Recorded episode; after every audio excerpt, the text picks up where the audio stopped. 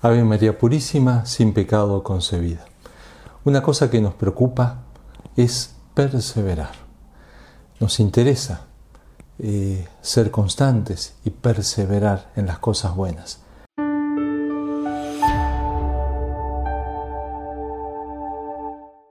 En el Evangelio de San Mateo, el Señor, haciendo alusión a las tribulaciones que sobrevendrán en los tiempos futuros, decía, al crecer cada vez más la iniquidad, la caridad de la mayoría se enfriará, pero el que persevere hasta el fin, ese se salvará.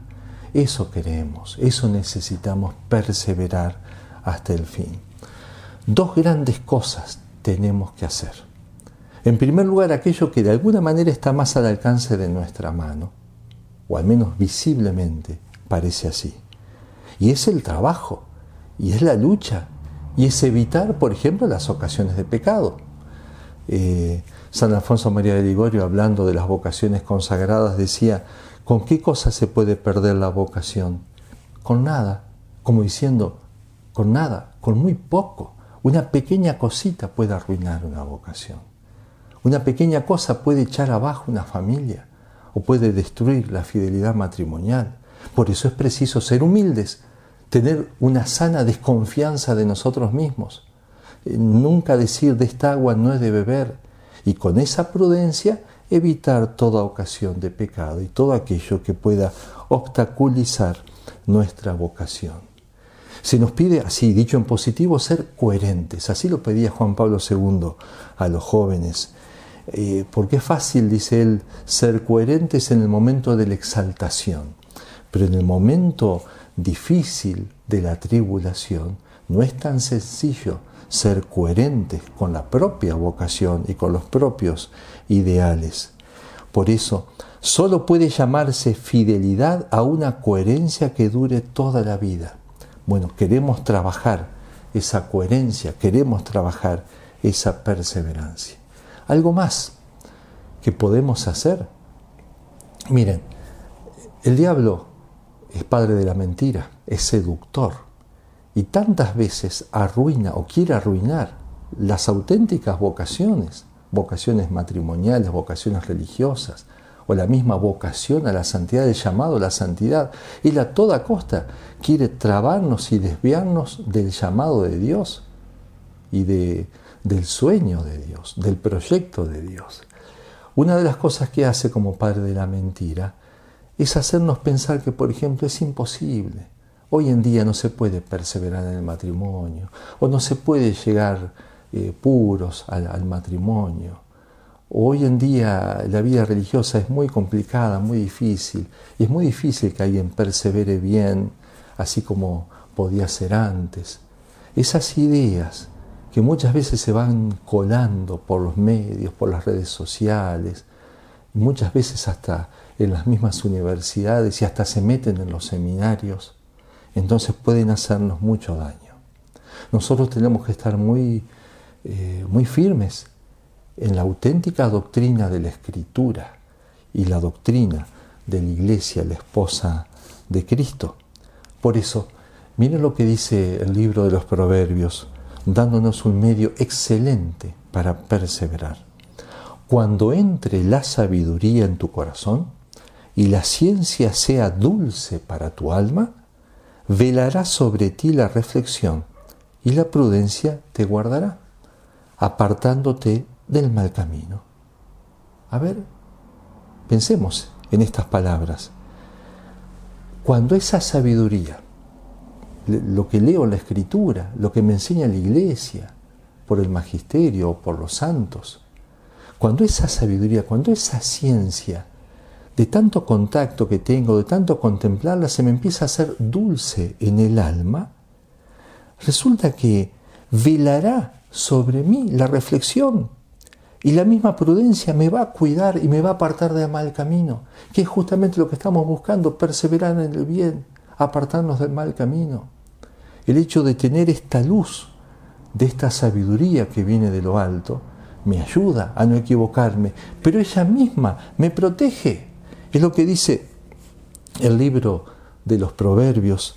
Yo amo a los que me aman y los que me buscan me encontrarán, dice ahí la sabiduría personificada. Entonces, ¿querés perseverar? Además de evitar ocasiones que te traben, que te compliquen. Bueno, enamórate de tu vocación. Busca la santidad. Enamórate de los textos de la Escritura, de los buenos textos de los santos. Tenés que saber bien vos qué tenés que hacer para ser santo y para perseverar. Ahora, una segunda parte, pero mucho más importante. Este segundo elemento para perseverar es clave, porque dice el libro de los Proverbios, el corazón del hombre medita su camino, pero es Yahvé quien asegura sus pasos. Yo puedo conocer, puedo leer, puedo tener buenos intentos, pero si Dios no me asegura en el bien, yo solo no puedo.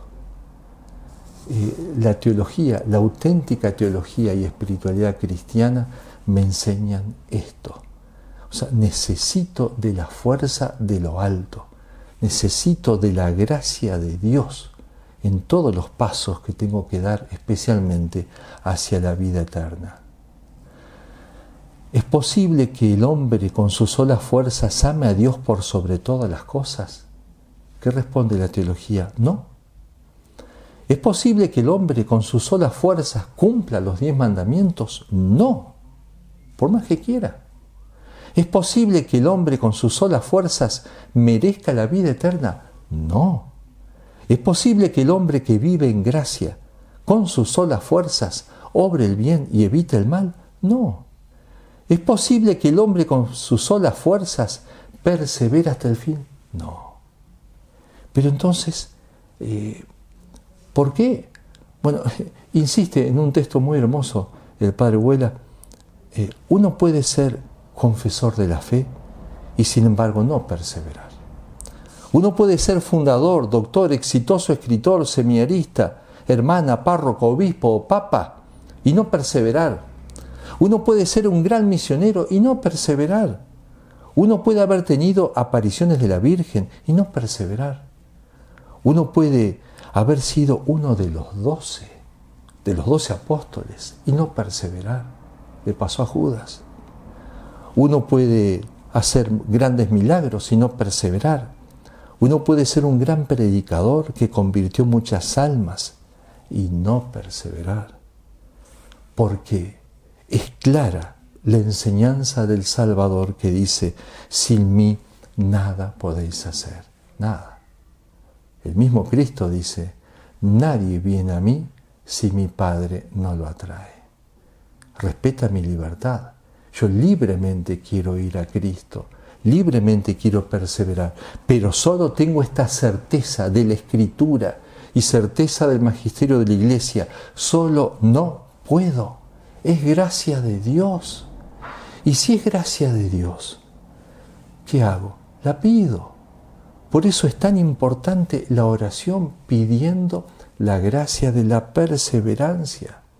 San Alfonso María de, Ligorio tiene una página bellísima hablando de este pedir esta gracia. Explica, la gracia de la salvación eterna no es una sola gracia, es más bien una cadena de gracias. Y todas ellas unidas forman el don de la perseverancia, a esta cadena de gracias ha de corresponder otra cadena de oraciones, si es lícito hablar así.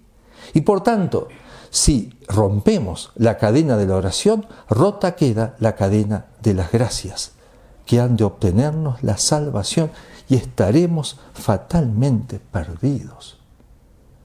San Alfonso cita a otro santo, a San Nilo, que él decía esto, hay pecadores que con la ayuda de la gracia de Dios se convierten, pero dejan de pedir la perseverancia y lo pierden todo. Nosotros, conscientes de que solos no podemos, entonces queremos pedir esta gracia. Y no olvidarnos de pedirla. Por eso también hay que pedir la gracia de acordarse de pedir esta gracia.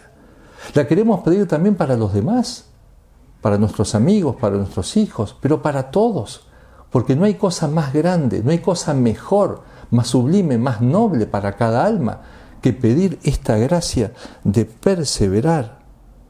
San Pablo decía, que el Señor guíe vuestros corazones hacia el amor de Dios y la tenacidad de Cristo. Es Dios el que me tiene que guiar hacia el amor del Padre y hacia, la tenacidad de Cristo. Qué imagen fuerte y elocuente. Cristo tenaz, tan frágil y débil, lo vemos en la pasión, pero persevera, es constante, es tenaz. Necesito la tenacidad de Cristo. Eso me lo puede dar solamente Él. Y me lo va a dar si yo lo pido humildemente, con insistencia y firme en la fe.